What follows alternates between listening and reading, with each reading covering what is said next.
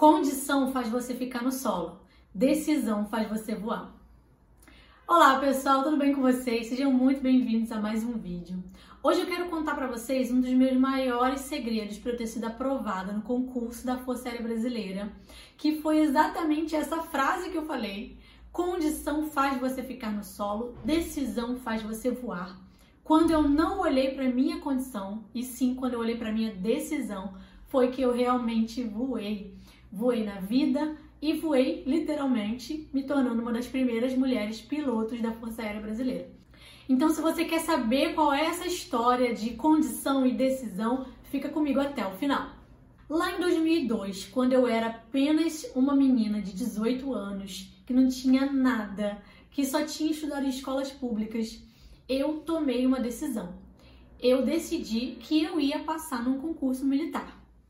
Ali eu comecei a fazer várias provas e naquele ano surgiu uma oportunidade única que nunca tinha existido antes, que foi o concurso da primeira turma de oficiais aviadoras da Força Aérea Brasileira. Eu então agarrei essa oportunidade com unhas e dentes. E na prova da AFA caíam português, matemática, física e inglês.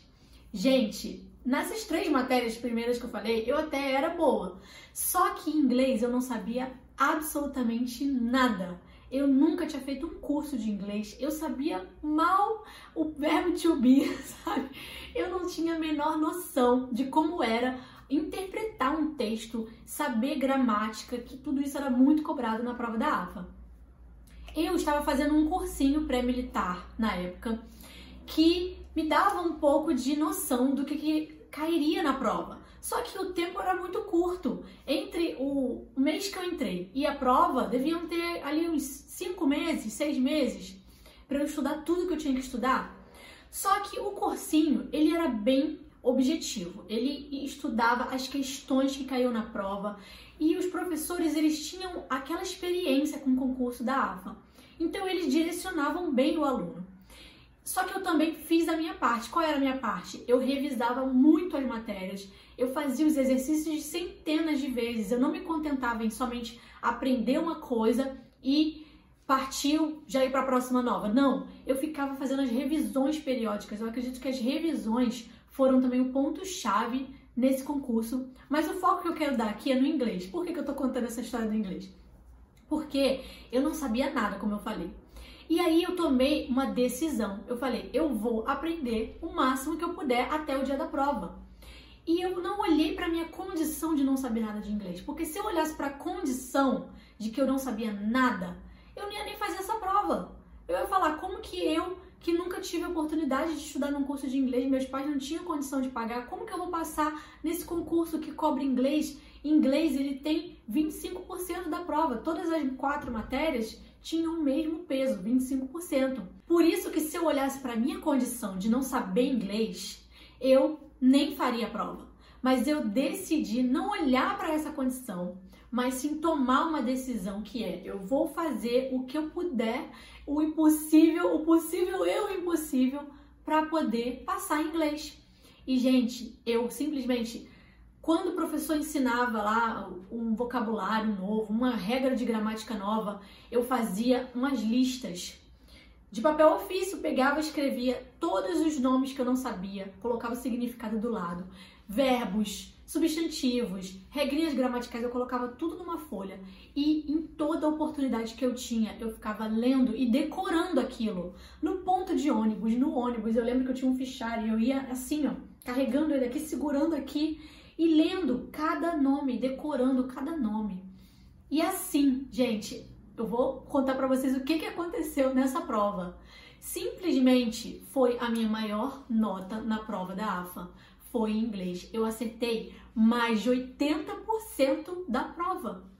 Foi algo assim inacreditável. Uma pessoa que veio do zero, que não sabia nada de inglês, conseguiu interpretar um texto, conseguiu resolver questões de gramática apenas com aquele básico que ela aprendeu e com esse esforço extraordinário que eu dei no inglês ali em qualquer momento que eu tinha disponível, eu estava estudando inglês e aí eu decorei o maior número de palavras que eu consegui naquele tempo. E foi algo tão extraordinário que toda vez que eu lembro dessa prova, o que me vem à mente é a prova de inglês, porque eu não tinha condição nenhuma de passar. Mas eu não escolhi olhar para a condição, eu escolhi olhar para a decisão. E hoje eu quero te perguntar: qual é a condição que você vive que você precisa parar de olhar para ela, mas sim que você precisa tomar uma decisão? Não olhe para essa condição. A condição faz você ficar no solo. A decisão faz você voar.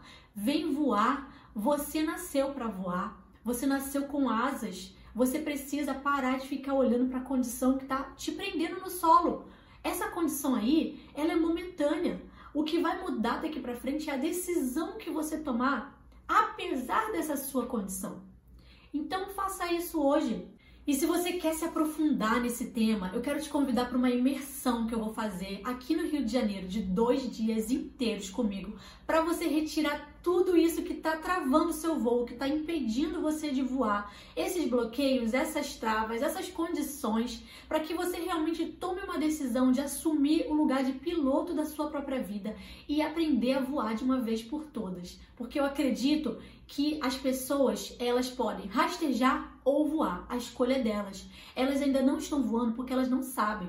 Então eu quero que você me dê a oportunidade de ser a sua instrutora de voo para que você comece a decolar na sua vida, nos negócios, nos concursos, no que você quiser fazer, porque o voo é muito maior do que só pilotar um avião. Eu não sei qual é o voo que você pretende fazer, eu não sei qual é esse voo do sucesso seu, mas eu sei a forma de alcançá-lo, independente de qual seja. E uma das dicas que eu posso te dar é essa: não olhe para a condição, olhe para a decisão, porque condição faz você ficar no solo, decisão faz você voar. Então, bora voar? Se você gostou desse vídeo, não esquece de deixar o seu curtir e se inscrever aqui no canal, porque assim a gente pode se ver no próximo vídeo. Um beijo grande, fica com Deus. Tchau, tchau.